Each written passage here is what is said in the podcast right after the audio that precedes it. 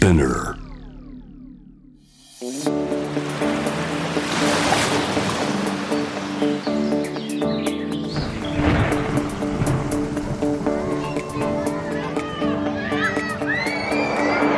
SDGs Explain for Business SDGs を仕事に生かす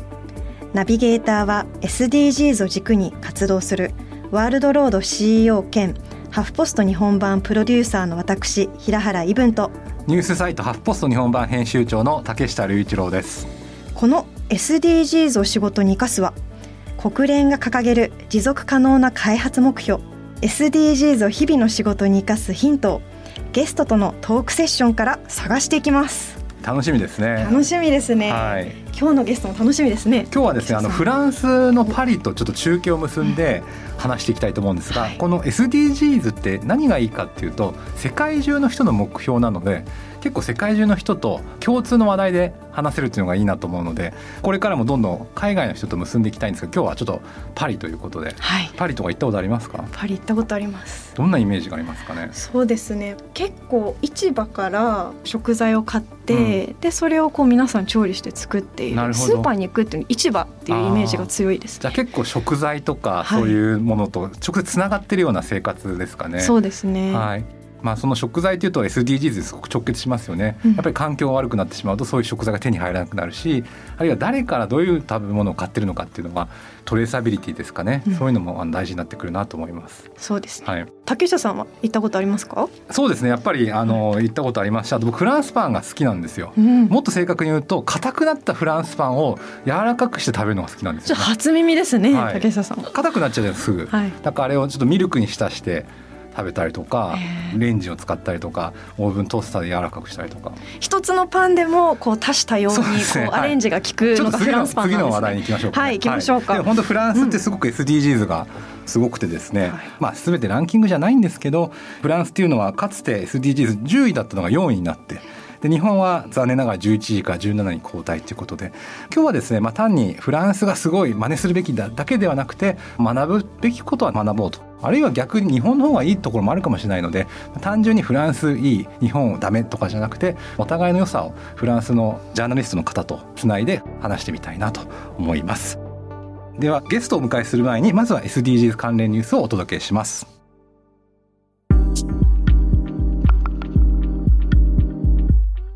ネットフリックスが気候変動対策を強化。2022年までに温室効果ガスの排出量を実質ゼロに。ネットフリックスは2022年の終わりまでに温室効果ガスの排出量を実質ゼロにする計画を発表しました。3月30日に発表されたネットフリックスのネットゼロプラスネイチャー計画は2020年10月にネットフリックス初のサステナビリティ責任者に就任したエマ・スチュアート博士が取りまとめました。2020年にネットフリックスが排出した二酸化炭素は110万トンでこの二酸化炭素のおよそ半分は外部の制作会社を通して制作される作品も含みネットフリックスオリジナル作品の物理的な制作過程で排出されたものです。作品の撮影時の温室効果ガス排出削減については現地撮影するときはスタッフをできるだけ移動させず現地のスタッフを採用して飛行機による移動を避けるそうです。またガソリン車の代わりに電気自動車を使ったり照明はより多くの LED 照明を使ったりすることで目標達成を目指すということ。声明の中でネットフリックスは私たちは世界を楽しませることを目指しています。しかしそのためには居住可能な世界が必要ですとしています。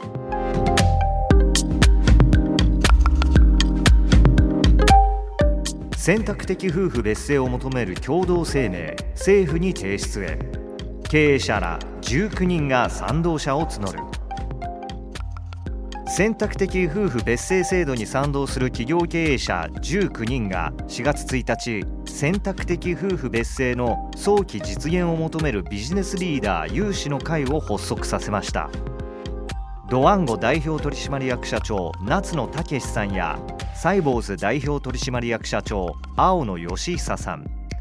DNA 会長の難波智子さんらが呼びかけに参加しておりさらなる賛同者を集めた上で法制化を求める共同声明を菅総理などに提出するということです。日本では法律で夫婦同姓しか認めておらず結婚する女性の9割が夫の姓に改正しています。選択的夫婦別姓の早期実現を求めるビジネスリーダー有志の会は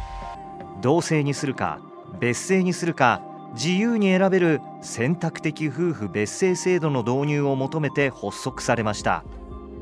望む人だけが改正し望まない改正はゼロにするため法改正を求める共同声明を発表しています。4月25日まで1000人を目標に企業団体の経営者役員からの賛同を募り5月初旬にも菅総理や関係閣僚主要政党に共同声明を提出するということです。以上 SDGs ニュースでした。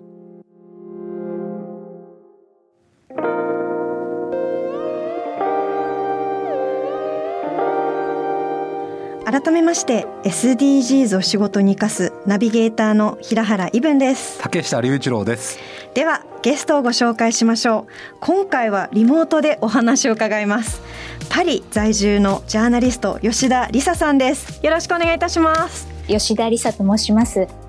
吉田さんも今画面越しでねあの見えるんですけれどもすごい日が入っていて美しい景色が広がってるんじゃないかなって思うんですけどもまずは自己紹介をお願いいたします。はい。2018年にフランスに移住しまして子育てをしながらフリージャーナリストとして活動させていただいています。吉田さんはもともとあの共同通信っていうところにいましてでその後フランス大使館にもお勤めになって今フリーランスのジャーナリストっていうことなんですが。もともとフランスにはご関心あったんですか？もともとはそれほどなくてですね2012年に、えー、夫が MBA 留学をフランスでしましてでその時に初めて住んだのがフランスとの関わりの初めてですね。でその時は1年半ほどフランスにパリに滞在しまして2013年に一度帰国してそこから5年間は日本におりましてでその時にフランス大使館で広報担当として仕事をしていました、うん、今どうですか？パリは。あの、まあ、コロナの影響もあると思うんですけれどどういう状況でしょうか？フランスはですね3月の20日から3度目のロックダウン実施中でして、新規感染者もですね増えていまして1週間で平均がだいたい1日3万人ほどの新規感染者が出ていてですねなかなか厳しい状況です。ただ、ロックダウンといっても、その初回とは違って、10キロ以内であれば時間制限なしで移動ができるので、かなり緩いロックダウンになっています。なるほど。あと吉田さん、あれですね、コロナがまあ去年の1年間からありましたけど、その間もご出産も経験されたんですよね。そうですね、はい、あのーはいちょうどコロナが始まった頃ですね。出産したのは昨年の4月なのですけれどもその前3月最初のロックダウンが始まると同時に私も感染しまして、うん、えー、それ妊娠中の臨月で感染したのです。それ心配ですね。とても、怖かったのですけれどもおかげさまで無事出産することができました、うん、平原さん今日はちょっとそういった出産をご経験された、まあ、子育ての話もちょっとぜひ伺いたいのと、はい、あとはあの、まあ、ジャーナリストとして生活してて SDGs やはりフランスと日本どうなのかっていうのをちょっと今日聞いてみたいです、ね、はい。実際にこう移住されてフランスにでそこからあのかなり生活の部分で日本とは違うと思うんですけども何が違いますかね、うん、そうですね。まず一番身近なところで感じるのは食品ですね。オーガニック食品が非常に豊富なのですけれどもフランスは日本でオーガニック食品と言いますと一部の意識の高い方あるいはお金持ちの方向けの食品という感じがしますけれどもフランスの場合はそうではなくてですねどのスーパーにもオーガニック食品が並んでいて野菜果物はもちろんお肉それからお魚そしてあの子供のおやつに至るまで全てにオーガニック食品がある。で一番ありがたいのはですね価格が特別高いわけではない。他の商品とオーガニックでないものと比べてもさほど変わらないというですね、普通の市民でも手が届く、うん、そして継続的に手に入れられる食品になっています。今お子さんおいくつでしたっけ？1 1人目がですね7歳ですね。こちらでは今小学校2年生、うん、で2人目は間もなく1歳ですね。じゃあお子さんが食べるお菓子もオーガニックなんですか？そうですねあの、うん、子供が食べるお菓子それから離乳食で使うものも基本的にはオーガニックにしています。いいですね。いいすねうち僕子供に駄菓子とか食べさせてましたけどね。でもなんかオーガニックってなんか大人が食べるしかも意識がおしゃれな感じおしゃれなはい。あでもすごく日常にあるんですね。そうですね。あの本当にいわゆる低価格スーパーにも必ずオーガニック食品のコーナーがありまして。うん PB ですね、うん、あのその独自のプライベートブランド。ブランド、うん、プライベートブランドでもそのオーガニック食品が展開されている。うん、で日本と比べるとかなり良心的ですね価格は。それはフランス人みんなが意識が高いからですか？それとも結構日常的に環境問題とかオーガニックのことがもう日常に浸透してるからなんですかね、両方ともあると思うんですが、うん一つはまあ個人個人の意識も高いと感じます。もう一つはやはりその国としての枠組みができてきているので、例えばですね、一番新しいものが昨年の2020年1月に施行された法律ですと、これは来年の2022年1月から適用されるんですけれども、学校の給食や会社の食堂ですね、などで使われる食材の50%が質の高いもの、そして持続可能なものでなければいけないと義務付けられるんですね。でしかもその50%のうちのさらに20%に関しては、オーガニック食品でなければいけないという法律ができています。面白いですね。ですので、その枠組みもありますし、そして個人個人の、まあ、そのどちらがスタートかというと分かりませんけれども、両方ともやはり進んでいるなと感じます、うん、トップダウンとボトムアップのバランスが並行されているような状態なんですか、ね、そうですね、まさにその通りですね、ちょっとあの枠組みの話を聞きたいんですが世の中を変えるためですね変化のためって3つぐらいのパターンがあると思うんです。一つまあ個人の意識が変わってなると、まあ、例えば僕の子供が駄菓子からオーガニックになるとか。それまあ個人が変わるっていうのがあるんですが2つ目はやはり法律ですよね。法律とか制度によって変わると。で3つ目はまあマーケットですよね。あのそういった商品がたくさん出てきてそっちが安かったりとかそっちがおしゃれだったりそっちが美味しかったりするんですけど結構ヨーロッパは制度を変えて社会を変えていくようなイメージがあるんですけどその辺そのオーガニックに限らずどういうふうに見てらっしゃいますか？そうですね。まさに今、竹下さんがおっしゃった通りで、あの、私の印象と同じですね。草の根的な運動ももちろん大きいですね。あの、個人個人の意見を発する国ですので、でももう頻繁にありますし、ただ、社会の枠組みをですね、短期間で大胆に変えようと思うと、法律がないと難しいと思うんですよね。で、その点、やはり食品に限らず、フランスは、あの、枠組みを作ってそこから大胆に変革していくというのが得意なのではという印象を日本人との個人としては受けますね。うん、そこいいですよね。やっぱ給食とか社食が変わると一気に変わりますもんね。それをもちろん一人一人の変化も大事なんですけどちょっとスローですもんねその方が、うんうん、そうです。そうですね、うん、時間がかかりますね、うん。うんうん、毎日食べているものがこうガラッと変わるとそしたら家に帰ってもあちょっと変えてみようかなって思いますもんね、うん、そうですね。はい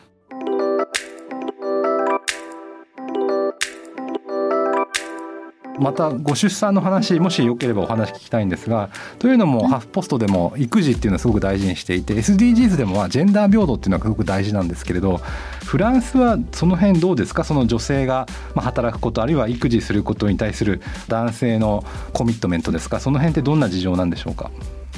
そうですね。あの、以前記事を書かせていただきましたけれども、子供のいる女性の7割がフルタイムで仕事をしていまして、うん、ですので、まあ、女性が仕事をしている母親が仕事をしているのは当たり前という状況ですね、うん、ですので出産後も復帰は早くてですね大体34か月ぐらいで女性復帰しなければいけないのですけれども、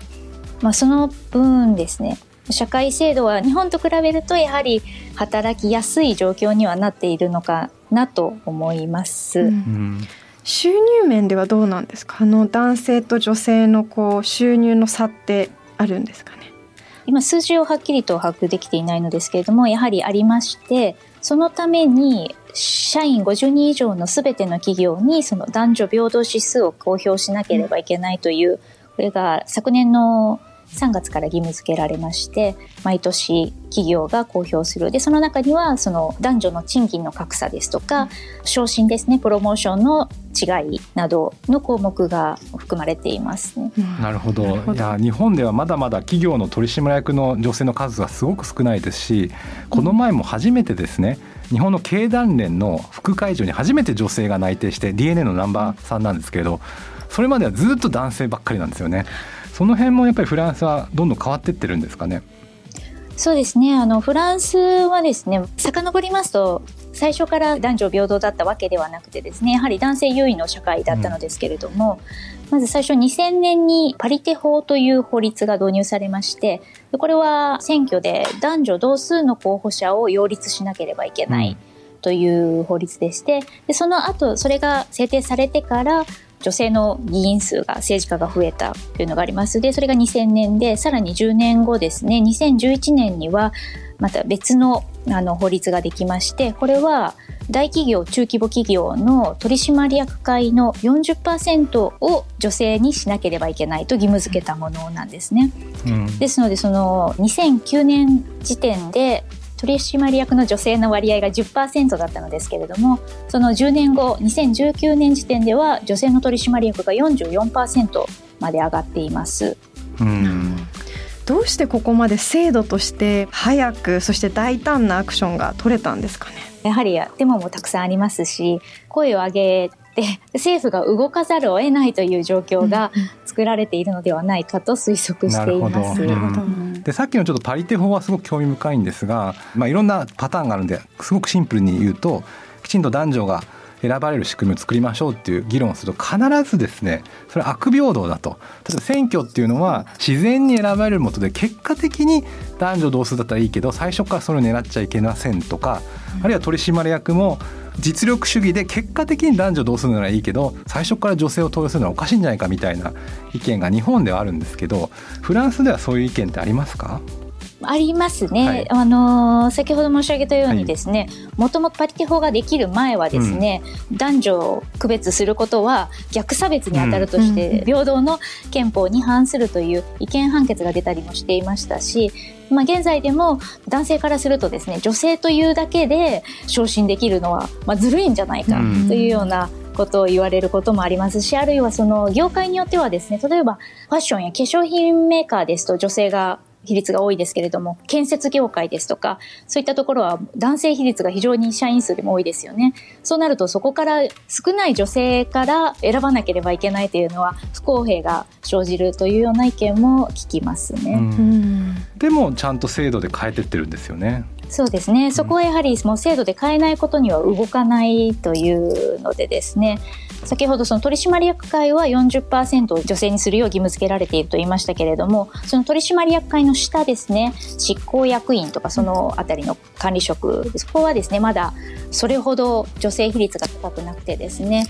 その部分にもクオータ制を義務付ける法律が今あの検討されています。んなんかどんどん変わってますね。本当ですね。ちょっ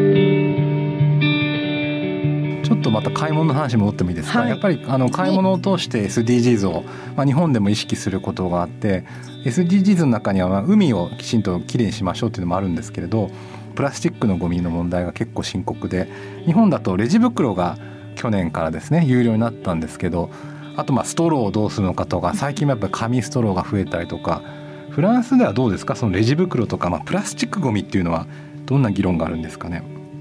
そうですね。一番最終的な目標としては2040年までに使い捨てのプラスチックからの脱却というのをフランスは目指していまして、2017年から使い捨てレジ袋の使用が禁止されていますので、お店でレジ袋をもらうことはないですね。みんなエコバッグを持ってお買い物に行って、で、重曹に詰めて帰るですね。で、もしも持っていない時は、まあ、その10円なり20円なりを払って袋を買いますけれども、それもその1回きりのものではなくて何回か使えるものになっています。こちらもまた法律がありまして、その2017年以降は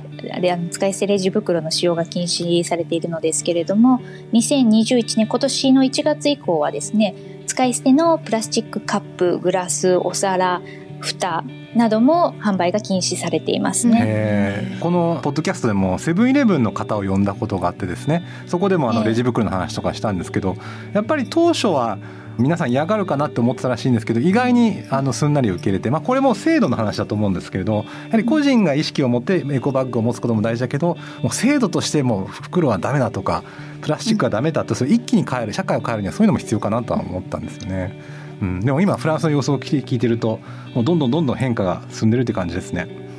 そうですね、うんあのやはりさっき竹下さんがおっしゃった通りで、短期間で社会を変えていこうと思ったらやはり制度が必要だなというのはこちらで強く感じますね。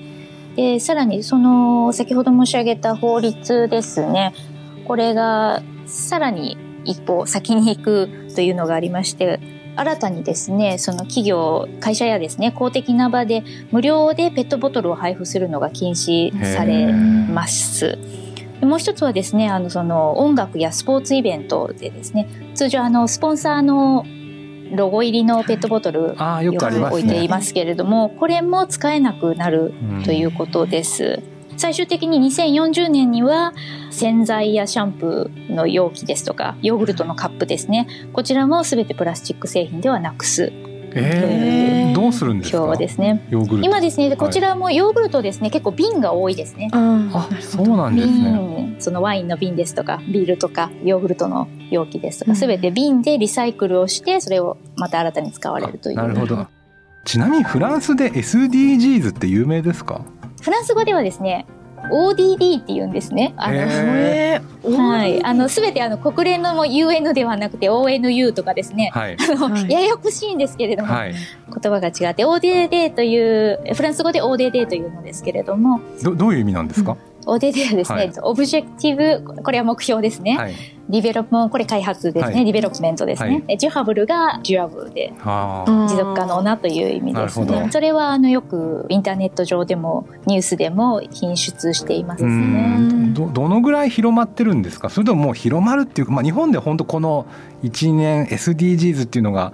すごくメディアに出てきてるんですけれどうん。どうですか？フランスではもうずっとそうなのか最近流行ってるのかどんな状況ですかね？私もずっと長年追いかけてるわけではないので、ちょっとそこはわからないのですが、やはりその年々その露出も多くなっていますし、そのインターネット上ですとかニュースですとか、しやはりその個人での意識も高まっているように思いますね。学校とかでも教わるんですかね？ODD について。そうですね、教えるという話になっていますけれども、子供からですね、そういった話はまだ聞いていませんけれども、はい 聞きたいなと思いますね。そうなんですね実際に吉田さんがこう日本からフランスに移住されて SDGs に対する意識だったり暮らしの変化ってありますか？そうですね。先ほどあの申し上げたそのレジ袋を使わない、もう一切使わないですとか、食品に関してもできるだけその体にいいとされるものですね。オーガニック食品をできる範囲で多く取り入れるというようになりましたので、そこは大きな変化かなと思います。うんそこがもう当たり前になってきたっていうとこですか、ね、そうですね。もう当たり前ですね。うん。で一度習慣になってしまうと苦にならないというかフランスにはコンビニもないんですけれども日本にいる時はよくあれを忘れたこれを忘れたってちょこちょこコンビニに行っていたのですけれどもそういったこともないですが特に不自由は感じずはい、ないからこそ出かける前にきちんとこう必要なものを自宅からこう持って外出してそうでそうですね、そうですね。なんか最後日本の方が進んでるとこってありますか？衛生面では日本の方が良かったのじゃないかなと思いますね。あの、コロナが発生してからですね、フランスも随分衛生的に、うん。衛生観念が広まりまして、清潔になりましたけれども、あの、消毒するとか、手を洗うとか、そういったこともあまりなかったですしね。今は、あの、かなり清潔になりました。ううん。んなるほど、なるほど。うん、ありがとうございました。ということで SDGs を仕事に生かす。今回はパリ在住のジャーナリスト吉田梨沙さんにリモートでお話を伺いました。吉田さんありがとうございました。ありがとうございました。ありがとうございました。SDGs Explain for Business SDGs を仕事に生かすここからは仕事で使える SDGs の数字に関するトピックをご紹介します。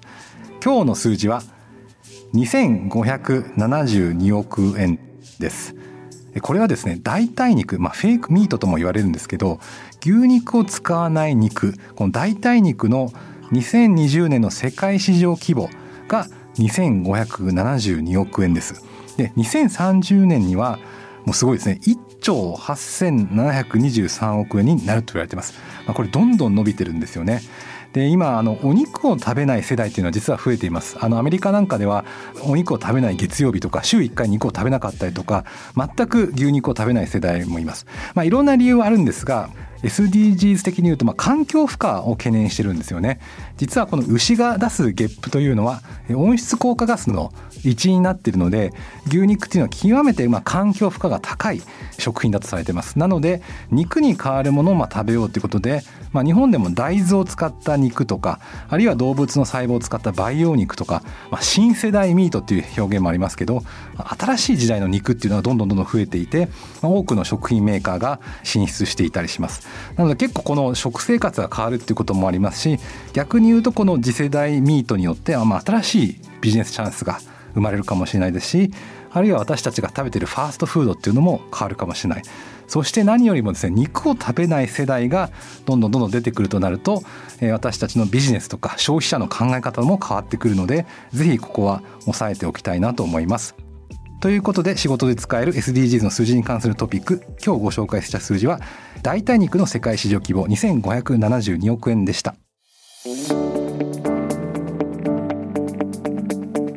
お届けしてきました。SDGs を仕事に生かす今回はパリ在住のジャーナリスト吉田理沙さんにお話を伺いましたが竹下さんいかがでしたか？いや面白かったですね。やっぱりフランスでいろんな仕組みが変わっていて、まあ、レジ袋とかあとは社食とか給食が変わっていてすごくオーガニックな食品っていうのが社会に進出してるなと思いました。でキーワードやはり仕組みですよね、はい、もちろん個人が声を上げることも大事なんですけど個人が意識するだけだと非常に限界があるし、まあ、場合によって意識高いねって言われてしまうんですけど仕組みでもうオーガニックが全てのスーパーに並んでますとか袋は使っちゃいけませんとかあるいは社食会社の食堂でオーガニックの食品が出るとなると一気に社会っていうのは変わるんだなっていうことを今日話を聞いて思いましたね。はい、で当然国の人、まあ、政治家とか法律家が制度を変える時って世の中の人がどう思ってるのかなって、まあ、チェックするんですよね。当たり前ですけど勝手に変えちゃいけないので世論がどうかと。その時に世論調査も大事だし選挙も大事なんですけどデモっていうのは大事だと思います。目に見えて人々が街に出て声を上げる日本はまだまだそこは弱いと思うんですよね声を上げて政治家や法律を作る制度を作る人に自分の姿を見せるっていうのがいかに大事なのかっていうことは思いましたのでこの SDGs についても、まあ、いろんな企業が動いたりとかあるいは今皆さんこれ聞いてる方が、まあ、デモとか SNS で声を上げたりすることでそれを見た政治家が世の中を変えていくという、まあ、こういういい循環を生み出さなきゃいけないなということを思いましたね。はいちなみに竹下さんは今一番声を上げたいことは何ですか？この前ですねファッションの専門家と話したんですけれどまあ、私たちが着ている服の原材料ってまあ、いろいろと作られてるじゃないですか。そこで強制労働が行われてないかとか不当に安く作られてないかっていうのが大事ですよね。でそれを声を上げるためには面白かったんです。その人が言ってたのは検索をしてくださいって言われました。そういったキーワードを検索するとその検索ワードがどんどん上がっていくじゃないですか。そうすると企業の人もあその言葉が今注目されてるんだったらきちんとした生産人権侵害をしてない材料で作る服を作ろうっていうふうに少しずつ意識していくらしいんですよね。つまり買い物をすることも声を上げることだし検索をすることも声を上げることだしあとはまあ SNS とかでハーフポストの記事とかここでシェアとか私してるんですけどそれであ世の中こう変わってるなってことを意思決定者ですね。企業のトップとか政治家の人に届けていかなきゃいけないなと思いました。はい。ということであのぜひ皆さんの日常のビジネスにも SDGs を取り入れてみてください。今後も新しいエピソードを配信していきますので Apple Podcast Amazon Music、Spotify、Google Podcast でフォローをお願いいたします。これまで配信したエピソードもチェックしてみてください。そしてこのプログラムへの質問や感想を取り上げてほしいテーマなどはぜひハッシュタグ SDGs を仕事に生かすでツイートお願いします。本当声を上げてください。生かすの漢字は活動の活です。ということでここまでのお相手は平原伊文と竹下隆一郎でした